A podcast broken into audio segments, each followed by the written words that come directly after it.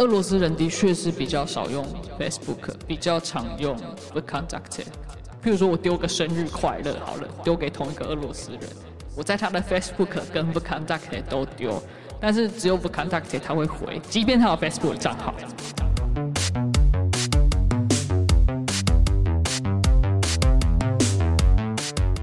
大家好，欢迎收听行销啪啪啪，我是你的啪啪 Podcast 主持人 TIG Team。今天的来宾坐在我对面的是，也是一个 Podcaster，先请他跟大家 say hello。大家好，我是 Double Chain 的 Jessica。哎、欸，我其实是想叫大家说，哎、欸，你听这个声音有听出谁？不过 自自招了是不是？I like action 再一次。你都不用，没关系，没关系。其实我们请到的是苗博雅啊，不是、啊？好、哦欸，真的有人说我的声音像苗博雅。你不是第一个，是，是我啊，我也有说啊。哦，对，那你也有说，但是有其他人也说，所以大家就觉得像苗博雅。来，欢迎大家在下方留言。好了，我们进入正题啦。因为为什么会邀请 Jessica 来？其实是因为她的经历真的是非常特别。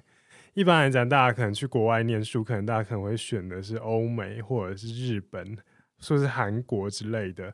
我觉得有有听 Jessica 的节目的人都知道，就是。俄罗斯对，是世界上国土最大的国家。大家只要讲到战斗民族什么，就会想到俄罗斯之类的。但可是实际上应该不是这样子的。那你当初是怎么会跑去俄罗斯这个国家念书的？对，因为大部分的应该说台湾的俄文系有三大个学校：政治大学、文化大学跟淡江大学。大部分的。在俄罗斯留学的学生，台湾学生都是以这三个学校的俄文系学生为主。我在逢甲大学念书，然后 刚好念书的时候，刚好认识了那个俄罗斯的学妹。哦。然后那时候，因为我念完书的时候，其实我就是想出国深造。那什么国家我是没有排斥，但是我就是要求要有奖学金，或者是呃生活成本比较低的国家。嗯。然后那时候就申请了欧洲，譬如说像德国、美国，我就直接 pass。因为美国的学费太高，哦，生活成本也高。呃，德国的学费是全免。哦，是哦。对，德国的博士，我那时候念博士，博士的学费是全免，但是你是要去念语言的，所以那时候就是，嗯、呃，你念博士的话，你要跟每个教授写信，你是挑学校，呃，挑老师，老师肯收你的话，你去那个学校就没有问题。哦、然后我第一个首选是德国。那时候在投德国的学校的时候，那个俄罗斯学妹就蛮热心，就跟我说：“哎、欸，那你要不要投投看俄罗斯？”嗯、那对我来说，那个时候对当时的我来说，德国跟俄罗斯是一样的概念。啊，真的吗？就是都是一个语言不熟悉，嗯，然后而且都感觉是很难的语言，对，语言不熟悉，然后也是一个陌生的国家，对我来说都是国外。那我那时候想要去国外留学，就是想说，哎、欸，体验一下。国外的生活啊，国外的文化，然后跟国外的人做交流什么的，所以我没有说我一定要去哪个国家，我只是说你只要能让我 survive 在那边就可以了，所以也跟俄罗斯提出了申请，然后到最后是俄罗斯先给了我 offer，嗯，所以我就去了。我非常妙的是，因为大家去留学的地方，大家比较熟知的是俄罗斯的莫斯科。跟圣彼得堡，对，就这两个其实是比较可能台湾人还会守海参崴，因为历史课本有讲到。哦、那但是我留学的第一个地方是西伯利亚，托姆斯克这个城市。然后你出国前总是很兴奋的，就是啊、哦，我终于。可以去别的国家开开眼界啦，逛逛视野什么的。虽然我在出国之前，其实我已经去了很多国家做一些相关的。所以你当初听到西伯利亚也是这种很兴奋的心情，就觉得哎、欸，好，就是真的吗？对啊，那不是都是什么以前什么宫廷剧还是什么要被流流放的之地啊，蛮荒之地。对对对对对对，就是那个苏武牧羊就在我们家附近，在就在托木斯克附近，这样贝加尔湖。哦，对，苏武牧羊的地方是在贝加尔湖。哦，酷。对对对，我还有那个被那个苏武的雕雕雕像的照片可以分享给你。好好好好，对对对，回去发 IG。对，所以我第一个留学的地方是西伯利亚。那时候其实台湾学生基本上，我我所知道的留学生是不到五个。然后呃，我也是在一个字都不会的情况下，我是连单字字母都不认识的情况下去的。太太酷了。然后我也其实我当时，我现在再回想起来，其实还蛮。蛮猛的，我自己觉得自己还蛮猛的。虽然我当时是，我当时其实真的是傻傻的，就跟你去日本，但是你连五十音都看不懂的是一样的意思吧？对对对对对。但是日本，你至少还大概知道它的文化或是汉字什么的。然后俄罗斯就是你一个完全很陌生的国度。我那时候去留学的时候，我妈妈还就是我爸妈还蛮蛮好好玩的。他说，想当年我们在国我们在国小念书的时候。政府总是叫我们要反共抗俄，没想到现在我的女儿要去匪区读书了，觉 得他是抱着这种心，你就跟他讲说，蒋经国也在俄国娶了一个十年呐、啊，还娶了蒋方良女士回来。对，所以我就去了那个西伯利亚，然后其实出国前很兴奋，但是去了才才发现，我那个真的是。生活是天翻地覆的，应该是说，应该是说三百六十度不对，应该是呃一千零八十度直接大转变。那里的气温完全是大转变。像我今天还在 po 那个 Facebook，我的助理跟我说，他今天要出门上班，然后零下三十八度。不夸张，我完全没概念。台湾人无法有概念。零下三十八度就是，是会把那个一杯水就是往天上泼，哦，对，它会冰块。对对对对对，我有玩过这个游戏，我们冬天很常玩这个游戏。要许我。对，就是整个不管是文化，不管是气候，不管是语言，都是完全跟台湾是不一样的。哇哦！所以你去的时候，当然可能第一个礼拜就哇很兴奋的去接触任何很新鲜的东西。嗯、但当你发现你的生活开始有障碍的时候，当你发现你不是只是去观光旅游，而是你是真的要在那边生活的时候，嗯、那是另外一种不一样的体验跟想法。我在西伯利亚先念了一年，嗯、然后那一年就是真的是太天。这这太颠覆我的生活了，嗯，然后我后来就换到都市去念书了。我就先去了圣彼得堡，待了大概半年的时间，后来就在莫斯科待下来了，然后在莫斯科待了四年，又回了西伯利亚，又回了托姆斯克。坐飞机的话，从莫斯科到托姆斯克要四个小时，坐飞机大概是四千多，哎，四千多还五千多公里，我开过。我从莫斯科开车到西伯利亚，我开了十二天。哇塞！我要搬，我搬家从莫斯科要搬到西伯利亚去工作的时候，我就把车从那这三座城市给你的感觉差别会非常大吗？因为台湾这么小，对，就已经有一些不同了，更何况是俄罗斯这么大一个国家。嗯。这三座城市因因为我的状态的不同，我觉得他们给我的感受都不一样。嗯，对。那像在托木斯克，它是一个属于小城镇、小乡村的地方，但是不要小看托木斯克，它是一个学术之都。哦，是哦。对。然后它大概人口不到六十万，但是它就是呃五分之三的人是学生。就走在路上随便撞到一个就是学生，这种概念。对，嗯、那时候大家，我记得大家或者资料上都是这么形容他的，他就是一个学术之都。那他为什么成为学术之都呢？是因为呃，在战争的时期，然后苏联时期，为了要保护这些科学家、学术家，他们就把它全部都集中到西伯利亚，因为西伯利亚就是比较难攻嘛，嗯，可能易守难攻，他们不希望他们的研发能量就此被埋没，所以他们就把。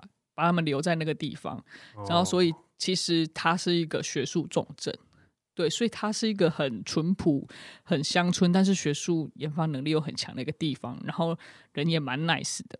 然后圣彼得堡是一个外来人口很多的国家，它隔壁就是芬兰，然后它又是一个非常著名的观光景点，所以非常多的观光客，然后非常多的外国人都会去圣彼得堡生活跟工作。然后也是一个相对于莫斯科来讲，我觉得它又比较呃国际化一点吧。对，应该是就是比较 casual 一点。莫斯科有点，莫斯科是首都，莫斯科是俄罗斯的首都。他看他就感觉是一个商业气息很浓厚，但是相对他政府机关也在那边，所以政治商业气息跟活动都非常的浓厚，嗯、也非常的活跃，但是它就会比较 serious 一点。你走在路上，你就会比较步伐比较快。那圣彼得堡就会稍微再轻松一点。嗯、我觉得它可能是因为外国人比较多的关系，嗯、所以它就比较 open mind 一点。俄罗斯这么大，然后它其实有非常多的这个区域，像你就去过西伯利亚，应该是在中间吗？对，它在大概蒙古的上方。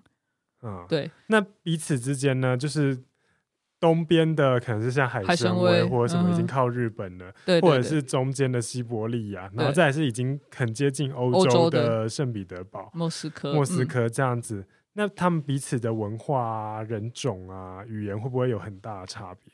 我觉得语言上还算，就是有一点点差异，就是可能。城市的腔调跟乡村的差腔调讲的比较快，跟讲的比较慢，嗯，但是语言上的差异不大。那文化人种上其实有蛮明显的差异，譬如说你在莫斯科圣彼得堡看到的俄罗斯的脸孔，会比较偏欧洲的脸孔。那你越越往西伯利亚越往东边开的时候，反而会有一点混杂着东方脸孔。我、哦、那时候蛮有趣的是，我从莫斯科一路开车到西伯利亚，然后就发现，哎，怎么就是俄罗斯人越来越像东方人，就是一路这样开过去。那你有去过最东边的海参崴那一带？我还没有机会去，哦、对，还没有机会去。好吧，那西伯利亚人跟莫斯科或者圣彼得堡人之间有没有什么样的一些，你知道？爱恨情仇嘛，就像台湾有天龙国人，对啊。我跟你讲，俄罗斯对于俄罗斯人来说，莫斯科人就是天龙国人哦。就是，呃，我在西伯利亚的时候印象很深刻，是那个托木斯克的朋友就跟我说说，我们俄罗斯分两个国家。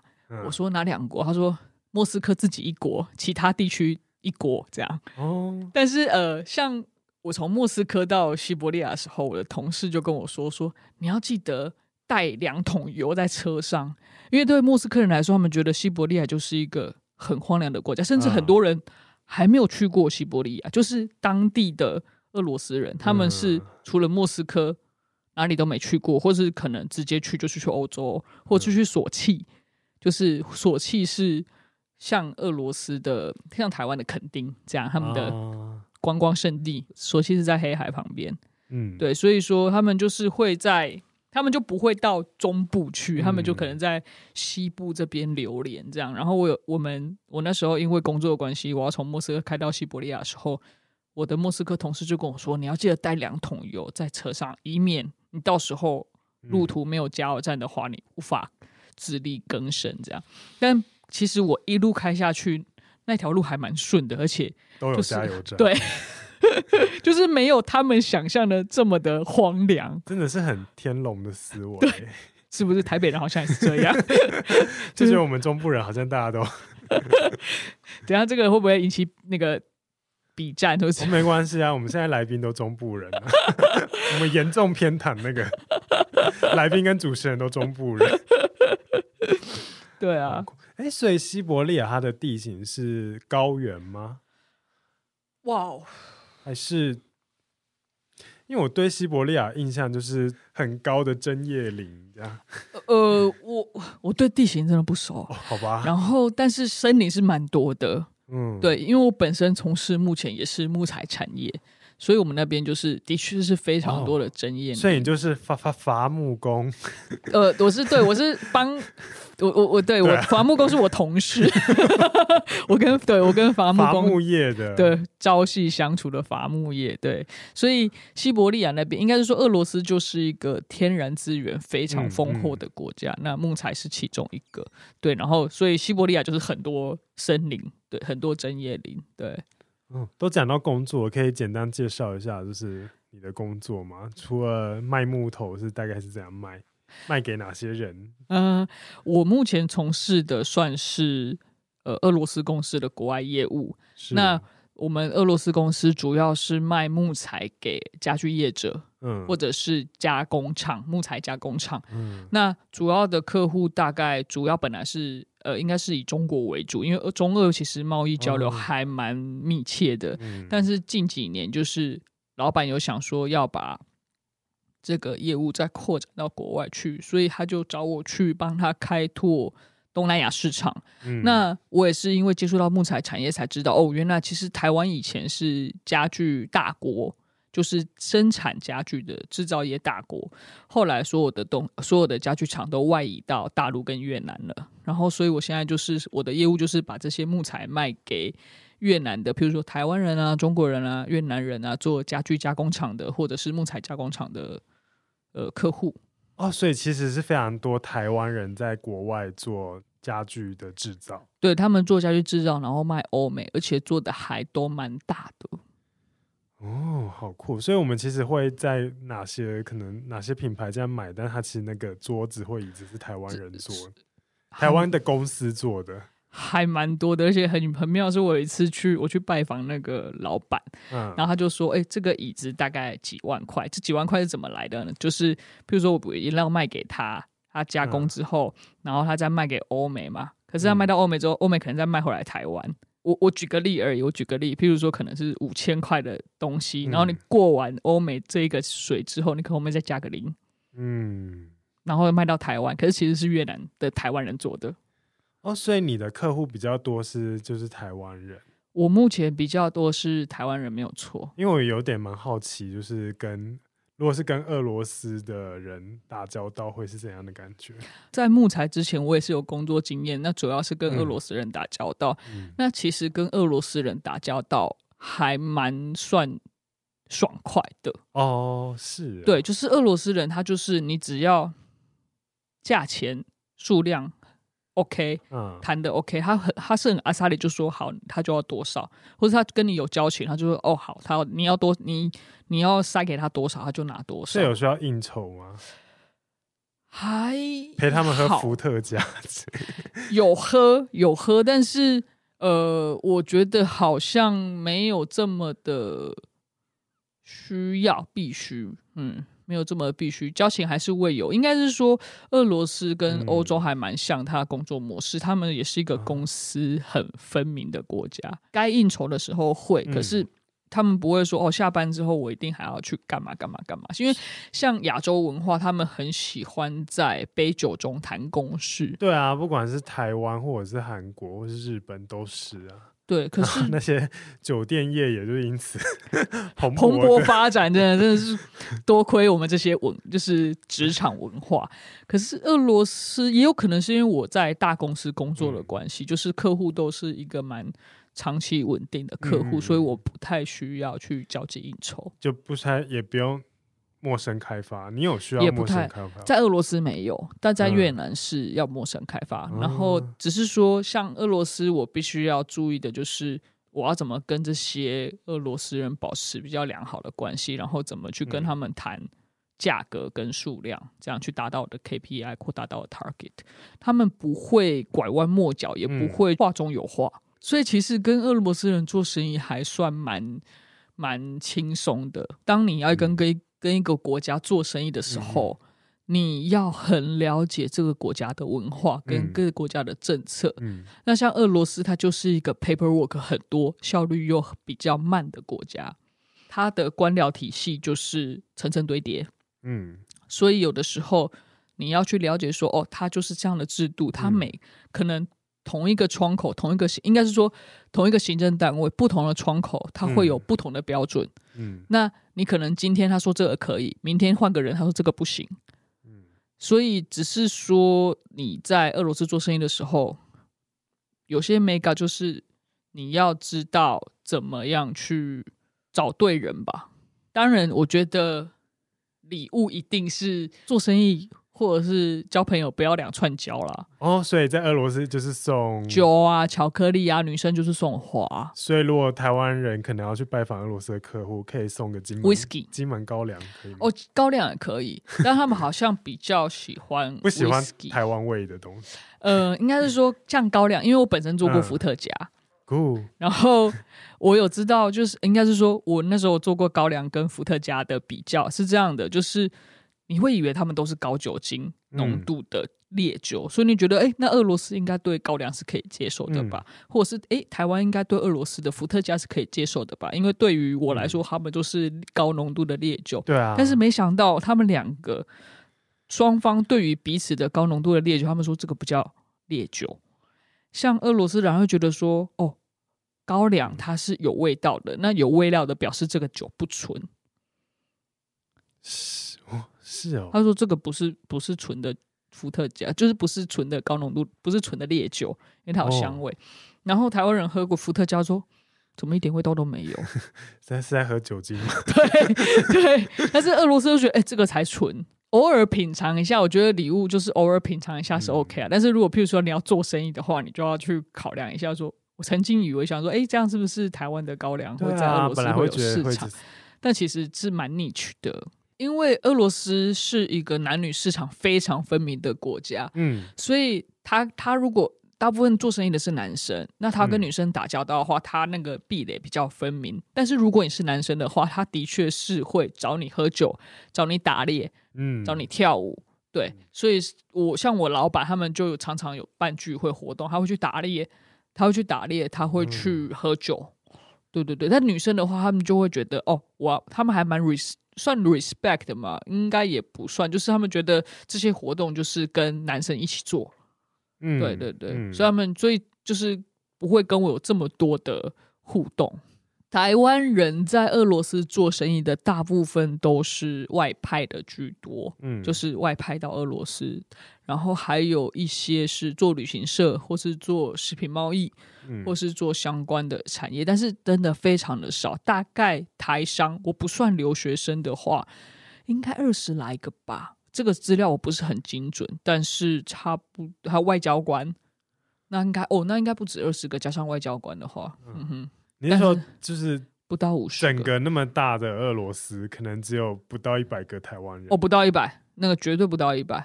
对，台上不到一百。哇，那你们应该都彼此认识。这是圈子不大，不能做坏事。就是有一个脸书社团，就在 在俄台湾人呐之类的，然后大家都认识。对对对对对对。可是有的可能在海参崴，有的可能在。对对对对，相聚有点难。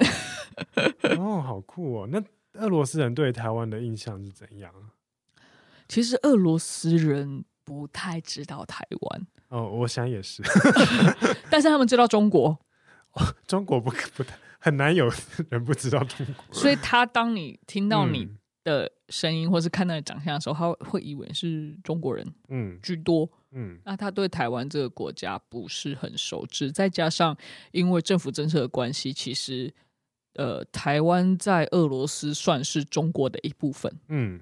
就是政府的政策，嗯，像我不知道你知不知道乔治亚这个国家？哦，我知道，对，他是不承认台湾这个国家，他是完全不承认。哦、所以，像我们可以拿台湾的护照去环游世界，但是像乔治亚，你拿着台湾护照是进不去的，嗯，因为他就不承认你的护照，他不承认你的国家，还蛮妙的。那俄罗斯人对于台湾的认知，就是来自于我们自己要努力做推广，嗯。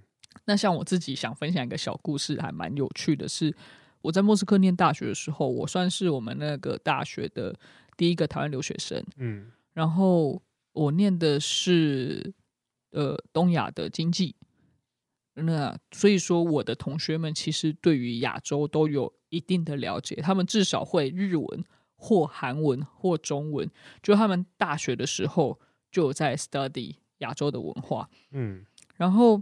就是他们也因为我的关系认识了台湾。那在做那个研究报告的时候，譬如说有一些数据的分析，有一个同学他就是把台湾跟中国的数据分分开来，然后譬如说台湾、香港、中国数据分开来这样，嗯、然后老师又说他们都是中国的。然后想说，我想说，OK，老师都这么说了，我能说老师你不对？对，就是他们的认知就是。可能我同学已经被我洗，不是洗脑，就是说他知道说哦，台湾，哎、欸，这样是不是讲台独？哦，我们没差，我们是台独节目，自己讲，就是他知道台湾是，嗯，呃，跟中国不一样，所以他在读资料的时候，他有读到不一样的资料的时候，他就直接写上去，嗯、但是老师却阻止了他，就说哦，你这个都是中国的。一部分就资料就整合在一起，不用分这么开，这样，嗯、然后心里就默默的 murmur，但是我又不敢反，我就是有点俗辣，不敢反抗老师这样。所以俄罗斯人对于台湾的认知，就是因为政府政策的关系，所以其实不是很多人知道台湾。嗯、就算知道台湾，他们也觉得台湾是中国的一部分。嗯，所以你自己在跟那个俄罗斯的客户或者是人应对的时候，你会就是特地跟他们介绍吗？还是他们就哦，就把你当做观众，懒得解释，然后就我会特地介绍。我是很喜欢介绍台湾的人，而且我还蛮幸运的，就是我到每个地方基本上都是那边第一个台湾人，嗯，所以我是很多俄罗斯朋友的第一个台湾朋友。对，所以我还蛮常在俄罗斯介绍台湾的。但是我可以给你提一个小故事，跟贸易倒没有关系，是譬如身份认证的问题。譬如说我的护照，我的俄罗斯签证，它上面的 nationality 它写的是台湾，在台湾办的时候，他写的是台湾。嗯。那如果你在俄罗斯办的这个俄罗斯签证，他会写 Kday 挂挂号台湾，就是 China 挂号台湾。嗯，所以。我不知道你懂不懂意思，就是我在台湾办的俄罗斯签证，他写的是台湾，然后在俄罗斯办的俄罗斯签证，嗯，写的是 China 挂号台湾，嗯，然后我有一次在过海关的时候，他就会去翻翻说，哎，你这个签证为什么前后不一致？为什么你的 nationality 是不一样的？嗯，对，然后他就会去因为这个去找你麻烦。应该是说文件上的不统一，导致有时候会有一些 trouble，会一些问题。对，俄罗斯相较于台湾，其实还是一个政治上比较不开放的国家吧？对对。那这样在这种国家工作有什么比较需要特别注意的吗？你只要不牵扯到政治，其实都还好。哦，做生意真的是这样，就是你只要。就是在哪里做生意，我觉得好像其实是你只要个不要跟政治牵扯关上关系的话，其实是还好，对，不会因为他的政策比较保守或者是怎么样，他就嗯对你的工作有什么影响？对。我比较好奇的一点就是，因为像是台湾嘛，就是大家都会使用社群软体，那其实各国都会。那像是在日本，就是他们是 Instagram 跟 Twitter 用的比较多。那台湾可能是 Facebook 和 Instagram。那中国可能是微博啊这些小红书。那俄国人他们常用的社群平台是哪些？呃，俄国其实有一个蛮大的社群平台叫 VKontakte，它其实是近似于脸书的功能，然后它是俄罗斯最大的社群平台。对，然后呃，像现在大家用的 Telegram。嗯，它的创始人就是 VKontakte 的创始人，然后这个故事蛮有趣的是，呃，VKontakte 的创始人因为跟俄罗斯政府都有政策规定，他希望 VKontakte 把资料交出来，嗯，那创始人不愿意，他就呃类似有点被政治迫害，他就逃到德国去，嗯，他在德国发开发了 Telegram 这个 app，嗯，对，所以 Telegram 一开始就是以隐私。著称嘛，因为这个创始人的关系，所以 Telegram 是俄国的主要的通讯软体吗？呃，Telegram、WhatsApp 还有一个 Viber 都是，嗯、对对对，问 WhatsApp 算是最主要的，然后 Telegram 也对，Telegram 跟 WhatsApp，那他们的 Viber 角色定位有怎样？你说每个通讯软体吗？对啊，因为像比如说像。台湾人就是可能赖啊赖就是是专门用来工作用的，专门就是工作上就哎、欸、工作群组干嘛，然后回到家就把赖关掉。哦，你会这样做是不是？就有些人会。OK。然后 Telegram 可能是他可能去 follow 的一些特殊的一些网红，或者是他一些比较有趣的小群组这样。我不知道你有没有用过 ICQ？我有听过。哦，果然是 很久，因为台湾有一阵子。呃，还流行 ICQ，呃，这是提问。为什么我提到这个？是因为我刚去俄罗斯的时候，他们的通讯软体是 ICQ，是哦。然后想说，这不是就是台湾几百年前流行的东西，后来才发现 ICQ 是俄罗斯发明的。嗯，对。然后到后来，他们用 WhatsApp 跟 Telegram，我觉得好像没有太分工作跟私人。哦，对，没有太分工作跟私人，就是看你有什么就用什么。那你刚才讲的那个 接近脸书 v c o n t a c t 啊，它有像那个台湾一样，就是台湾人可能现在脸书的年龄使用层可能就是越来越高，那可能年轻人都开始用 Instagram，甚至就是就更年轻人去玩抖音这样。俄国也有这样子的差别，对对对对，他们现在还俄罗斯人还蛮多人玩 TikTok 的。嗯，对，非常多，所以也是年轻人。对对对对，其实你在 TikTok 上面会看到很多俄罗斯的搞笑的短短片，应该说人人都会有 v c o n t a c t 或是有 Facebook，但是不一定常用。嗯，对，但是一定会有。了解，哎，好有趣哦。那 Facebook 是很少人用。嗯，俄罗斯人的确是比较少用 Facebook，比较常用 v c o n t a c t。譬如说我丢个生日快乐好了，丢给同一个俄罗斯人，嗯、我在他的 Facebook 跟 v c o n t a c t 都丢，嗯、但是只有 v c o n t a c t 他会回，即便他有 Facebook 的账号，但他已经就是只有一个账号，但是他会用的还是 VKontakte。那 Twitter 呢？Twitter 也会用啊，也是算是蛮普遍的。嗯。我觉得相对于 Instagram 好像还好，嗯，对，好像还好。所以 Instagram 就是一个比较旺，就是到处都吃得开的一个。我觉得，因为俄罗斯人也蛮像俄罗斯人，因为大家都知道俄罗斯很多美女，嗯，然后他们非常喜欢照相，嗯，所以他们就会，所以我觉得 Instagram 有对到他们的菜，就是他们很喜欢拍美照跟食物，嗯，对，所以他们用的这还蛮多的。哦，所以简单来问一下，就是如果你觉得我们今天有台湾人要去俄罗斯做生意，可能是做跨境电商相关的一些，要把东西卖到俄国，你觉得他一定要做的哪些社群平台有哪些？如果真的是要到俄罗斯的话，第一个其实是我刚刚还没有提到，有一个 Yandex，Yandex、啊、是它不是社群媒体，它是一个搜寻引擎。嗯类似 Google 的存在，它是世界第四大搜寻引擎，专门给俄罗斯人，呃，应该是说给俄罗斯的市场、俄文市场的人使用。嗯、然后大概就是 v c o n d u c t 我觉得一定要去经营。嗯，然后它用法会跟脸书差很多？不会，不会，只是它上面的语言是，就是、它现在其实是有多国语言版。嗯，但是如果你要打俄文市场，还是要以俄文为主了，嗯嗯嗯、还是要以它的。本土语系为主，嗯、然后 Yandex 搜寻引擎它是有像 Yang 就像 Google，所以它是有 Yandex Market，嗯，它有 e-commerce，嗯，然后我刚好其实我前阵子我再题外话一下，我还有斜杠一个编辑，嗯，有一个那个 fans page 叫这就是俄罗斯，嗯，然后我也是刚好前两个礼拜吧讲了那个俄罗斯的电子商务市场，嗯、大家如果有兴趣的话可以去搜一下，就是说。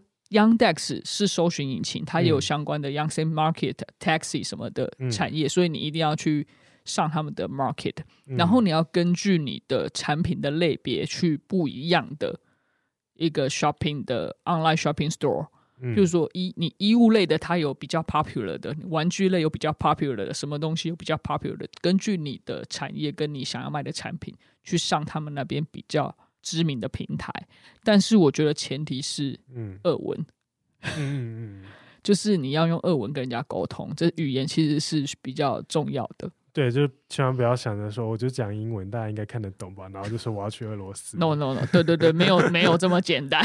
虽然现在有翻译软体啦，但是翻译软体也不是翻的完全的这么接地气。因为不是不是接地气，现在就要贴近贴、嗯、近俄罗斯。对，这真的是诶，因为我会问这个问题，其实就是我自己是，我自己是之前曾经在外商工作，那就是国外有一些品牌。嗯，但是他是透过可能是我们马来西亚的办公室，然后再接洽到台湾人，然后他们马来西亚的这个有外国品牌，他就会用他们那边的思维，想要去做台湾这边的布局。嗯、他们说：“哎、欸，那我们来做 WhatsApp 的一个推广或是什么？”然后我就会跟他们说：“嗯、呃，可是台湾人没有很少人在用 WhatsApp，几乎大家都用 Line。”然后我们就会说：“啊，Line 是什么？Line Line 是什么？没听过。”然后就要去介 介绍，然后就要跟他们讲说，哎，其实还是有一些像他们可能会想说，哎，那我是不是要经营 Twitter？但可是其实台湾的 Twitter 可能是政治人物或者是一些比较小众型，或者是一些工程师相关的在用，但是一般的品牌可能不太会去用，嗯、所以就是会有这样子。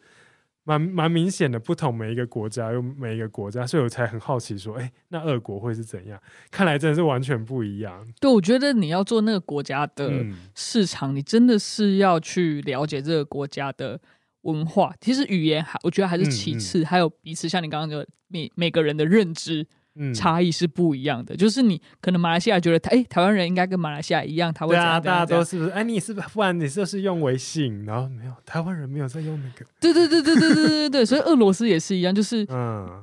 不能以台湾人的思维去想俄罗斯，你也不能以欧洲人的思维去想俄罗斯。俄罗斯它就是一个自己自成一国的、嗯嗯、的国家，对对对。所以要做一个可能像 Facebook 一样主要的一个沟通平台，就是不 contact 字不会念，知道还不会念，超难念。那想搜寻引擎的优化要做 SEO 或者 S E N 这些，就是 Yandex。好。但是如果你今天是时装品牌，或者是你就很幸运的，你就是跟台湾一样，就是用 Instagram 就可以了。哦，他们还是有其他的那个平台，我之后可以把那个 information pass 给你，它是有那个 ranking 的。对，它是有 ranking 这好，你要你要给我，要放在我那个节目下方 show notes，就是 俄罗斯的 social media 的懒人包。对，呃呃，就是购物平台的懒人包，就是有几个他们是一定会上，比如说衣服，所以还有购物平台。对对对对对对，可以介绍一下吗？既然都讲到俄罗斯的电商平台，有现在如果你是要找衣服、鞋子配件的，就是 Wildberries。然后如果你是要买电子设备的，就是 CityLink。然后，如果你是不知道要买什么，然后你讲去搜寻的，就是 Ozone，但是它也是，嗯、其实它也是以电子设备居多啦，那它算一个百货商城。嗯，然后包括包括 NVIDIA、NVIDIA，然后 DNS 都是比较知名的，他们有商店，然后也有网络平台。然后还有拉蒙拉蒙达，是不是这边也有啊？还是东南亚也有？我只知道 PC 有 Momo 虾皮。好，然后我们刚刚提到的说 AliExpress，它也是就是淘淘宝的国外版嘛。嗯。还有那个 Apteka，Apteka 就专门卖那个美妆跟健康食品的，大概就这几个。所以就像我刚刚说的，就是呃，如果你要上平台，除了 Youngdex 是一定要去的以外，嗯、就是要做 SEO 的部分。如你要看你的产业跟产品去挑选你适合的这个电商平台，好酷！其实就跟台湾一样，就是有 Momo 啊、PC 对对对对对对对，类似这种。对，你自己看你属性是哪里，你就要去做功课。对对对，千万不要想说，那我就上个 Amazon 就好了。No No No No，没有这么简单。太厉害了！好，真的是很多的电商平台，但是刚才这样讲，其实。我想大家应该来不及记，所以我们一样就把资讯放在下方 show notes。如果如果有兴趣要做俄罗斯的市场的朋友，欢迎跟我联络。哦，你要当那个行销顾问？对对，顺便说那个 consulting fee 这样子。好啊，好啊，好啊。哎、欸，那就是其实就像台电商在台湾，然后我们其实有一些节庆行销，像是从中国过来的双十一，或者是美国的黑五。黑五购物节这样子，然后台湾自己本身当然也有就是农历年啊之类的。那在俄罗斯比较重要的一些节庆的行销的一些热门的时间是哪些？像你刚刚说的黑色星期五跟双十一、双十二，其实俄罗斯也。有在 follow 这些 holiday，双十一也有，有，因为呃，他们 AliExpress，对，他们也渐渐被这个影响。但是其实俄罗斯主要的节日还有几个，譬如譬如说像是男人节，那几号？女人节，二月二十三是俄罗斯的男人节，它叫做俄文直接翻译叫祖国保卫日。嗯，对。然后这个时候你就是要送男人们礼物，这样。所以男人节就会像台湾。父亲节就是刮胡刀啊，什么就开始打这样吗？对对对对对对，就是你要送男人礼物，然后他们三月八号三八妇女节是女，嗯、我们就叫女人节，然后你要，嗯、然后所以男人们要送女人哦，所以就会是像什么锅锅子、然后化妆品、花。花？花？花是必备。哦，这个台湾人有点就比较难想象。我我说到花，我可以再额外提一个小插曲，是俄罗斯的花店，嗯，是二十四小时的。哈？他们的花重要的程度跟 Seven 一样，比 Seven 还多。什么什么？这太有趣了。好，为什么？俄罗斯的花，就是我第一次，应该是说我在俄罗斯印象最深的其中一个，就是俄罗斯的花店是二十四小时的，因为他们就是随时随地，他们都需要送花给女生。然后就是花对于俄罗斯人来说算是一个蛮重要的一个呃礼仪，就是你去人家家里要送花，人家生日要送花，嗯、人家节日要送花，男女朋友要送花，就花在俄罗斯人的生活是非常不可或缺，重要到需要二十四小时开。然后对我有问过俄罗斯朋友、哦，他们都说，他们他们从小都这样，我就说。为什么要到二十四小时？因为药店、修车厂，还可以，我、还可以理解药店可能二十修车厂什么半夜可能会有什么突发状况、啊。半夜是怎样？是回到家跟老婆吵架？他们都说，譬如说你可能在或者在 bar、嗯、玩到半夜，然后你可能需要哦要去人家家过夜之类的，然后就要是不是要带个花？或者是你半夜跟人吵，对，跟人吵架，或是不爽，是不是需要个花？天哪，嗯，非常的，而且他们的密集度真的是比 Seven 还高。我跟你讲，欸、而且他们人口有一亿多，那这样他们鲜花的需求量很高哎，他们需要需求量非常。可是俄罗斯的花，俄罗斯那么冷，他们的花是进口的，对啊。进口的蛮多的，所以台湾的花农们 可以去俄罗斯，是不是？那个运费有点高，他们大部分从荷兰那边进蛮多的哦。除了刚刚讲的男人节跟女人节有一种就是互相送礼之外，当然情人节啊，二月十四、三月十四也会有啦。但是对于俄罗斯来讲，就是男人节、女人节，再就是五九胜利日。就是他们要庆祝的节日，但是五九胜利日跟战争比较有关系。我们总结一下好了，就是总结一下节庆的这一块。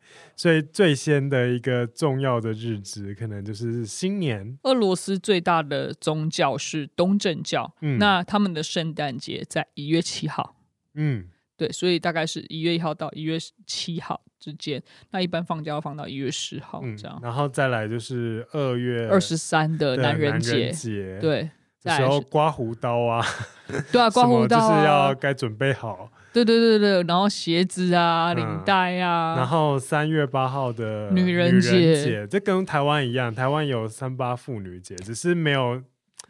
没有那么的在在在在庆贺，对他们，我们就是过个节日的意义。可是他们是真的大肆庆祝，嗯、就是你不管是在学校、嗯、或者在工作，只要是女生就会收到花。嗯，好，就是花。台湾人是把它挪到父亲节跟那个母亲节去做一些。可是父亲节是父亲母亲节的定义是父母哦，那他们是分成男女，嗯，对。嗯，我知道，就是重点行销，台湾放在父亲节，对，这个市场有没有比较小？男女是不是市场比较大一点？嗯，嗯，对，蛮蛮特别。那再来就是双十一，五九胜利日，五九胜利日，但对、嗯、这个节庆的 focus 就是会比特定几个产品啊，不是很多的产品都适合做。然后再就是双十一，双十一跟双十二，双十二跟黑色星期五，啊，万圣节也会有。万圣节哦，对，就是比较属于国外的东正教的万圣节，有比较普那不是没有东正教的万圣节，然后就是、哦、没有，对对对，就是国外的万圣节。我以为就是他可能会有稍微的，没有没有没有没有没有。但是像圣诞节，俄罗斯的圣诞节，东正教的圣诞节，它的呃，像一般圣诞节是圣诞老公公配麋鹿嘛，嗯，他是圣诞老公公配配孙女。我以为是配北极，孙女是什么概念？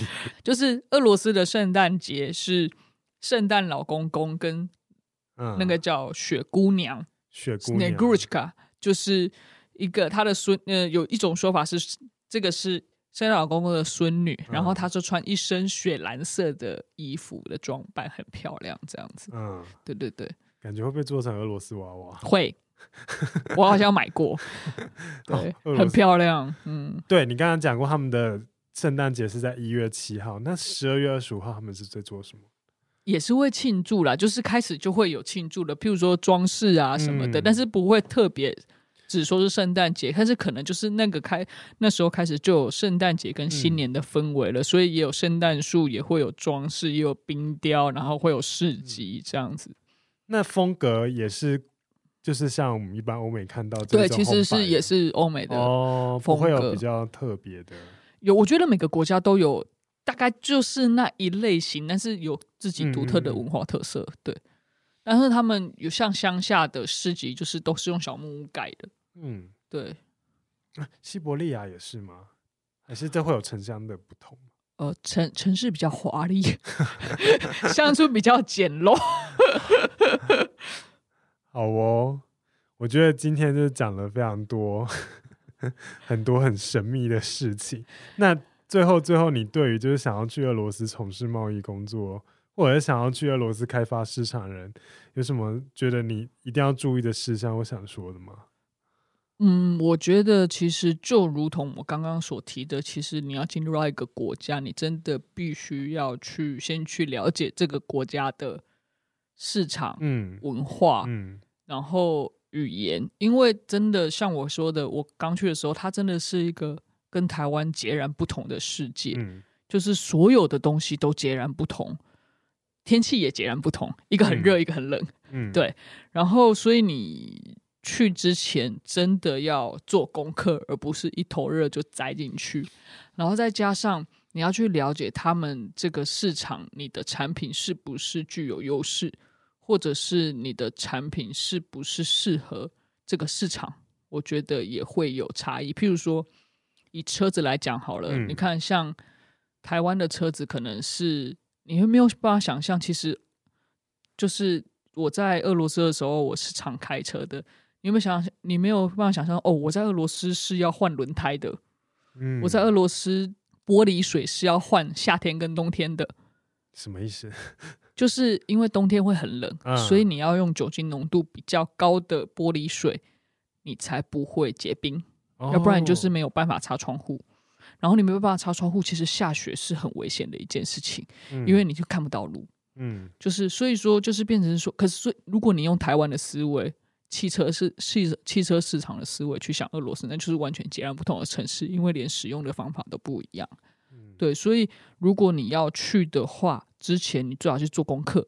那网络上其实虽然资讯很少，但是还是有。嗯，要不然包括你的粉砖嘛？对，包括我的粉砖，请大家去搜寻。这就是俄罗斯。对，就是说，不管是这就是俄罗斯，还有台俄资讯交流协会，嗯、还有一些。俄罗斯的相关资讯，我相信你都会在脸书上找。而如果找不到的话，你也可以私讯去问这些版主们，我相信他们也都会蛮热心的去回答你这些问题。啊，如果真的找不到的话，可以欢迎来找我。找不到就找找不到我的话就找 Tim，透过他来找我。Jessica 是你的，完全无法。我到现在连那个他们的。连社群平台我都还不会念，再考你一次，叫什么 V 开头？不不不不不康扎切，超难。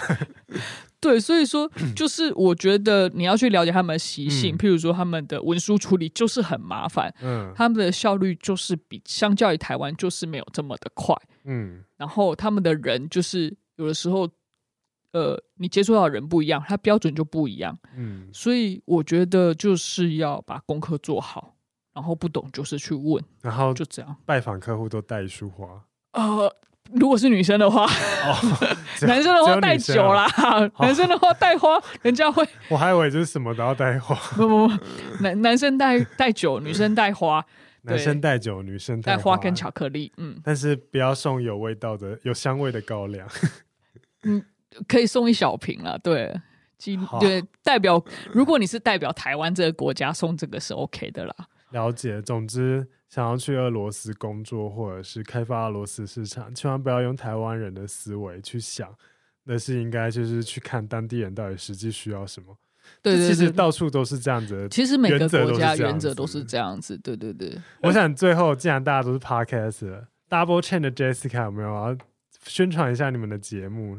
对，那个，请各位 marketing，呃，应该说不是 marketing，对不起，各位行销啪啪啦的听众，有机会可以去听一下我们 Double Chain Podcast 的节目，因为我们主要是做那个人物访谈，偶尔时候偶尔有时候会有时事评论，嗯，然后会邀请呃创一些，譬如说学弟妹啊，或者是身边的朋友在创业的，会讲一下他们的故事。我们主要就是希望分享自己周遭朋友的故事给大家知道，所以如果对于譬如说有一些某些呃，产业啊，或是文化啊，或者什么的，有兴趣的话，欢迎来收听我们的 Double Chain，请上 Podcast 搜寻。搭配的搭，然后播客客的播，然后陈 耳东城。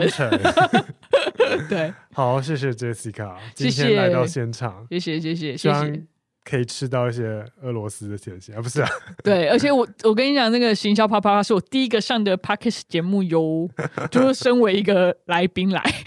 好，反正今天相关的各种资讯，不管是你想要知道俄罗斯常用的社群平台，或者是俄罗斯常用的搜寻平台的一些相关的资讯，还有 Jessica 她个人的粉专，我个人。就是请上 Facebook 搜寻 Jessica 陈香怡哦，我不是就是俄罗斯哦，这就是俄罗斯，对对对对对对。如果大家需要需要了解俄罗斯的资讯的话，可以搜寻一下，这就是俄罗斯，这是我跟另外四个小编一起合作的一个粉砖，希望散播一下俄罗斯，就是比较不管是历史啊、文化啊，或者是是科技经济这方面的资讯给大家知道。好啦，就是相关的资讯我都会放在节目下方的 show notes，那大家就是去看一下。那最后一个小小的公告就是，嗯，我们最近开启了抖内功能，所以喜欢行销啪啪啪的朋友，就是有你们的支持，我们可以节目继续做下去。谢谢大家，拜拜，拜拜。